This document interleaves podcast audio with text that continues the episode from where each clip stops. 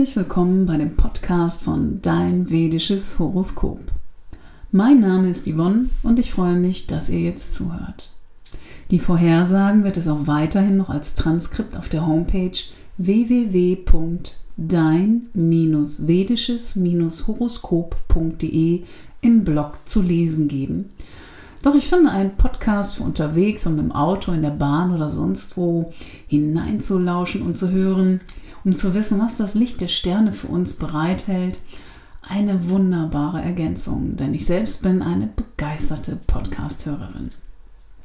Also gut, fangen wir an und betrachten nun die Vorhersagen durch die Sterne am Himmel im Monat April und gemeinsam werden wir die Auslegung dieser Stellung jetzt genauer betrachten.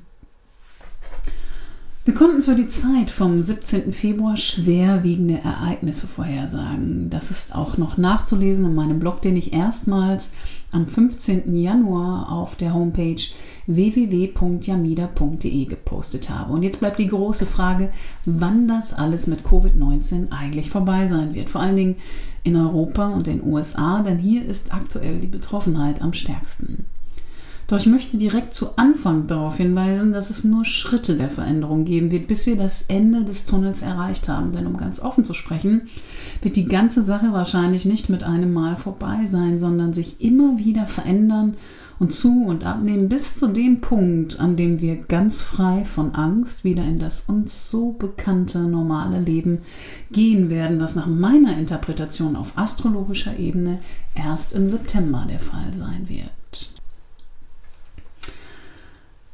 Wenn wir weiterhin aber zusammenarbeiten und die notwendigen Maßnahmen ergreifen, um die Ausbreitung des Virus zu verhindern, werden wir getragen von Solidarität hoffentlich gesund durch diese Zeit gehen. Es ist an der Zeit, zu Hause zu bleiben und dies als eine Gelegenheit zur Selbsterneuerung zu nutzen und zu betrachten.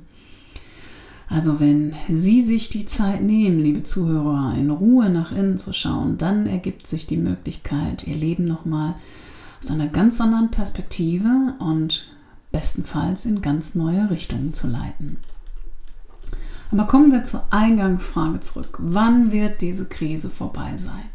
Astrologisch gesehen glaube ich, dass wir die Talsohle heute, sprich am 31. März bereits erreicht haben, da an diesem Tag, also heute, Mars und Saturn in Konjunktion stehen. Dies deutet auf Rückschläge und Verzögerungen hin. Danach wird es einen Trend zum Wiederaufbau geben und wenn Rahu, der Schattenplanet, am 22. April des Nakshatra Adra verlässt, werden wir beginnen, das Licht am Ende dieses Tunnels zumindest schon einmal zu sehen. Adra ist das Nakshatra, also das Mondhaus, das mit Tragödien, Drama und Krisen konnotiert ist, denn sein Symbol ist die Träne. Aus der hinduistischen Mythologie heraus ist Adra mit Tarakashura konnotiert. Tarakashura war ein mächtiger Asura und der Sohn von Vairanaka. Asuras sind in den indischen Texten als mächtige übermenschliche Halbgötter mit guten und oder schlechten Eigenschaften beschrieben. Tarakashura besiegte wiederholt die Götter, bis der ganze Himmel am Rande des Zusammenbruchs stand. Doch er hatte den klugen Segen, dass er nur von einem einzigen besiegt werden konnte, und das war der Sohn von Shiva. Shiva, ein vollständiger Yogi, der sich selbst sehr strenge Einschränkungen auferlegt hatte. Dieser Sohn Shivas, der ihn letztendlich tötete, und nicht nur ihn, sondern auch seine Brüder, war Kartikeya, ein Sohn von Parvati, die eine Inkarnation von Adishakti, also einem Teil Shivas war. Auch die Brüder Tarakashuras wurden dabei getötet und sie wurden dann zu den Reittieren von Parvati und Kartikeya. Interessant an dieser Geschichte, die mit dem Nakshatra konnotiert ist, finde ich, dass sehr strenge Einschränkungen auferlegt worden sind. Und das passt ja auch gerade ganz gut in die aktuelle Situation, weil wir alle ja auch gerade sehr strengen Einschränkungen, die wir so in der Bundesrepublik Deutschland und auch weltweit nicht kennen, gerade erlegen sind. Aber schauen wir mal weiter in das Nakshatra und seine Symbolik hinein, denn das Nakshatra Ada liegt komplett im Sternzeichen Zwillinge und der herrschende Planet ist Rahu selbst, der eigentlich kein wirklicher Planet ist, sondern der nördliche Mondknoten, also vielmehr ein Schattenplanet. Und somit wird hier deutlich, dass eine Merkur-Rahu-Kombination vorliegt, also eine etwas verdrehte Kombination aus intellektuellem Gefühl und leidenschaftlichem Denken. Die damit verbundene Gottheit ist Rudra, der Gott der Zerstörung, und sie verleiht jenen, die unter diesem Zeichen geboren sind, genau diese Eigenschaften. Ein interessantes Beispiel, finde ich, ist hier mal Judy Garland, die ihren Aszendenten genau in diesem Nakshatra hatte. Und wer ihre Biografie kennt, weiß, dass ihr Leben gekennzeichnet ist von Tragödien, Selbstzerstörung und vielen, vielen Tränen. Adra selbst bedeutet eigentlich ähm, etymologischen Sinne feucht oder nass und wird daher durch die Träne symbolisiert. Und allein aufgrund dieser kurzen Beschreibung der Mythologie und Symbolik des Nakshatras ist somit schon klar, und so habe ich es auch in meiner Vorhersage für 2020 geschrieben, dass dieses Zeitfenster mit Rahu in Adra und Ketu im Nakshatra Mula große Schwierigkeiten bringen würde. Ab dem 22. April wird Rahu das Nakshatra Adra verlassen und in das Nakshatra Migrashisha wandern dann wird alles beginnen, sich zu verändern und besser zu werden. Doch durchgehend haben wir im Monat April noch Mars mit Saturn im Steinbock und seit dem 29.03. kommt Jupiter mit Mars, Pluto und Saturn in einer Linie in Steinbock zusammen und die steht für einen massiven Wiederaufbau. Und dafür wird viel Geld fließen, denn Jupiter steht für Expansion, ist aber auch ein Signifikator, nicht nur für geistigen, sondern auch für weltlichen Reichtum. Er symbolisiert somit Kinder als auch den großen Lehrer und das Geld, also alles, was uns weltlichen und geistigen Reichtum bringt.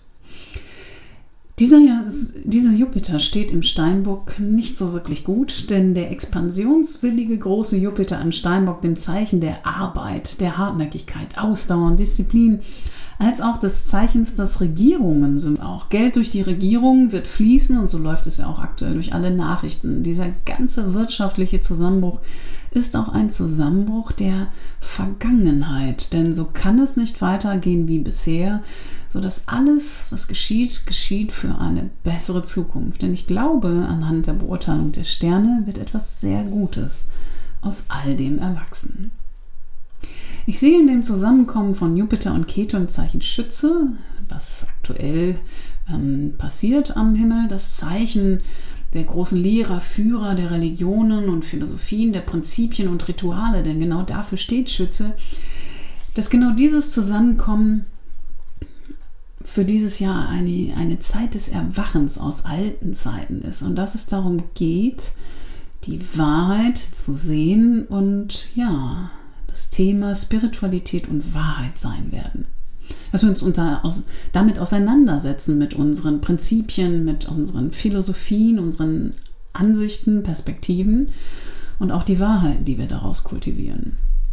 Das letzte Mal, als Jupiter und Keto im Zeichen Schütze zusammentrafen, das war 19, äh, 1889. Und es gibt sehr viele interessante Ähnlichkeiten zur damaligen Zeit. Zu dieser Zeit gab es eine spirituelle Revolution mit der spiritistischen Bewegung mit Madame Blavatsky und der Theosophischen Gesellschaft, aus der hinterher auch die Rudolf Steiner Bewegung entstand, die Einheitskirche, die erstaunliche spirituellen Revolution, zum Beispiel mit Emerson Thoreau. Und außerdem gab es auch damals schon eine sehr, sehr schreckliche Pandemie. Die wenigsten können sich daran erinnern, weil wir alle nicht so alt sind. Aber damals gab es eine Influenza-Pandemie von 1889 bis 1895, die auch als russische Grippe bezeichnet wurde. Sie begann 1889 in Zentralasien und folgte dann über die Handelsrouten nach China, äh, von China nach Russland und von dort aus in, verbreitete sich, sie sich in ganz Europa. Und nach der ersten großen Welle folgten noch drei weitere Wellen bis zum Jahr 1895. Insgesamt forderte diese Influenza-Pandemie weltweit eine Million Opfer. Zeitgleich gab es aber auch unfassbare und die Welt wirklich verändernde Entdeckungen und Innovationen. Denn 1888, 89 wurden die elektromagnetischen Strahlen durch Heinz Herz und Ferdinand Braun entdeckt. Die aktuelle Situation zeigt daher viele frappierende Ähnlichkeiten und so glaube ich, dass sich auch erneut neue Entdeckungen zeigen werden. Wellen und Energie mögen sich auf die Welt auswirken, wie zum Beispiel das 5G-Netz, aber ich glaube auch, dass wir in gewisser Weise Heilung mit Hilfe von Energien entdecken werden. So wie wir entdeckt haben, dass Strahlung Krebs minimieren, gar töten kann, werden wir auch entdecken, dass bestimmte Energien zur Heilung ebenso wie zur Zerstörung eingesetzt werden können. Und wenn wir nach einer Sache suchen, stolpern wir vielleicht zufällig über eine andere oder erkennen einfach einen anderen, besseren Zweck dahinter.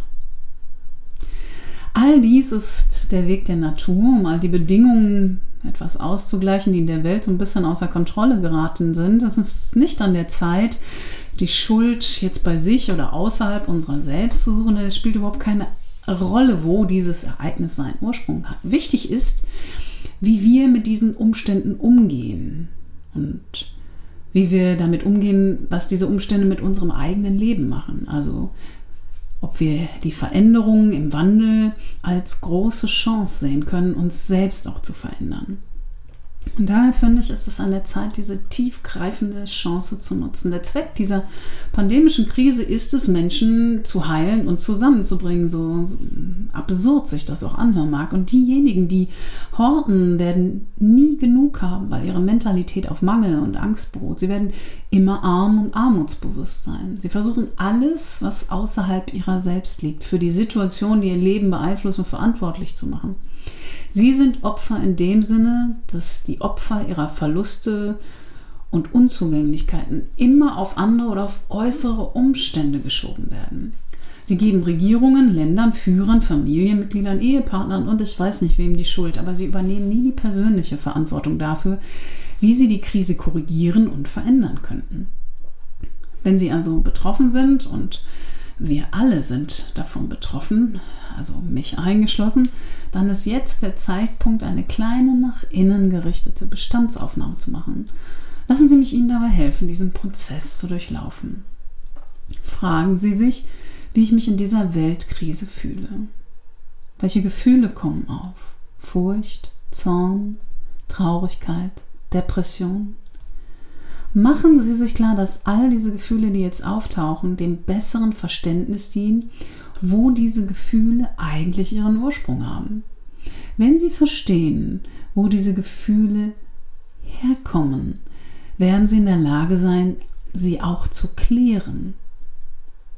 All diese Emotionen sind ein Teil des Grundes, warum Sie das blockieren, was Sie in Ihrem Leben und in Ihrem Glück wollen. Ich erinnere mich da an eine gnadenvolle Vipassana-Erfahrung. Vipassana ist eine Form der Meditation, die ich in einigen Retreats ausüben durfte. Und diese Erfahrungen, die ich machte, habe ich auch während eines Retreats gemacht, nämlich die natürliche Erfahrung, sich mit jedem und allem verbunden zu fühlen. Und zwar, weil man all das ist und dass es keine Trennung gibt, wie wir sie mit dem physischen Körper normalerweise erleben.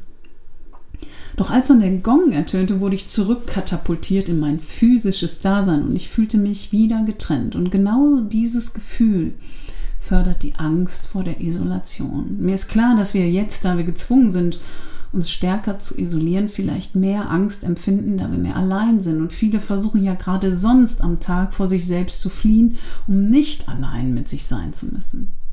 Jetzt ist es an der Zeit, wirklich zu erkennen, dass wir eigentlich nie alleine sind. Wir alle haben die Fähigkeit, uns durch die bedingungslose Liebe, die in uns wohnt, mit jedem und allem zu verbinden. Wenn wir uns mit diesem inneren Ort verbinden, werden wir ein nie dagewesenes Gefühl des Friedens empfinden. Nehmen Sie sich daher mindestens fünf Minuten Zeit am Tag und je mehr, desto besser und beruhigen Sie Ihren Geist. Konzentrieren Sie sich auf Ihr Herz. Atmen Sie tief durch Ihr Herz ein und stellen Sie sich dabei die Dinge und Menschen vor, die Sie lieben und für die Sie dankbar sind. Das sind die Gefühle, die wir in unserem Herzen fühlen und kultivieren sollten. Und wenn Sie dann ausatmen, senden Sie dieses starke Gefühl der Liebe und Wertschätzung in die Welt hinaus.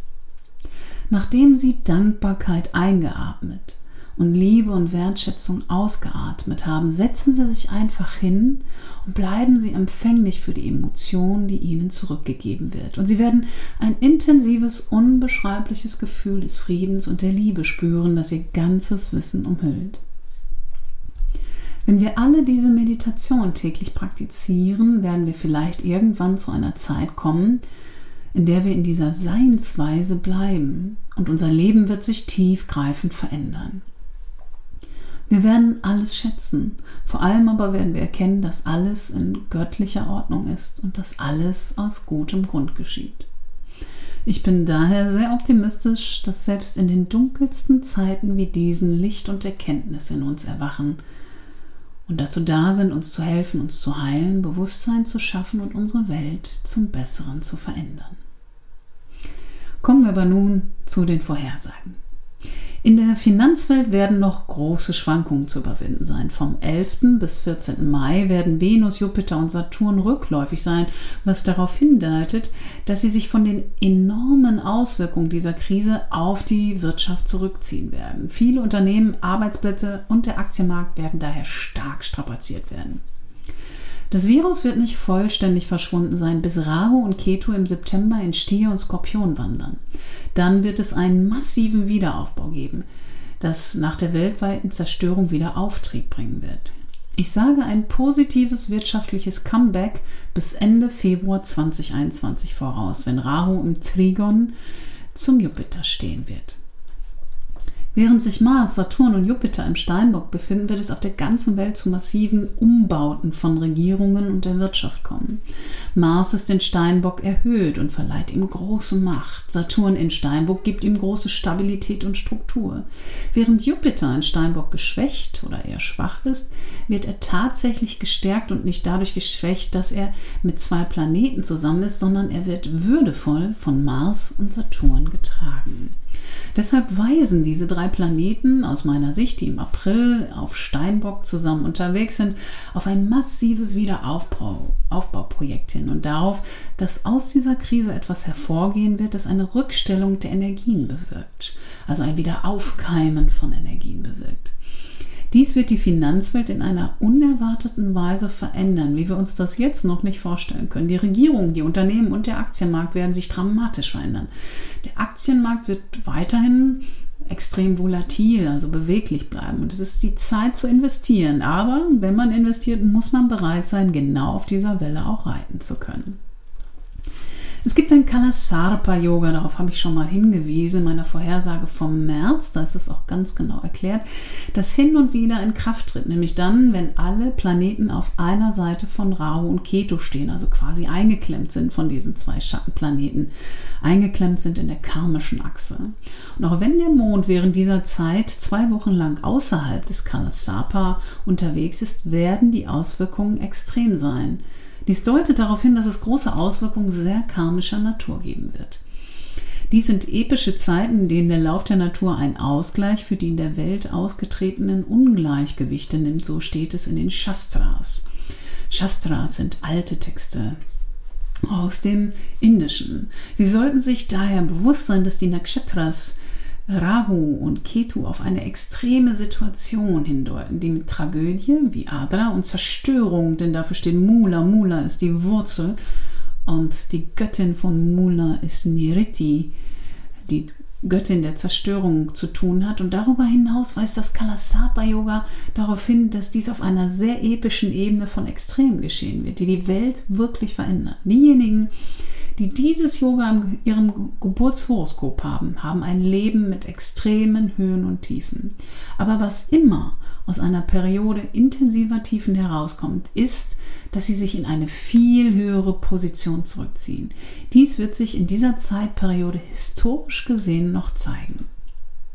Während also Rahu im Zwillinge und Keto im Schützen ist, wird das Coronavirus immer noch beweglich sein, also noch immer da sein, die Krise noch da sein. Aber wenn diese Knotenpunkte im September immer näher rücken und dann das Zeichen verlassen, wird es anfangen zu verschwinden.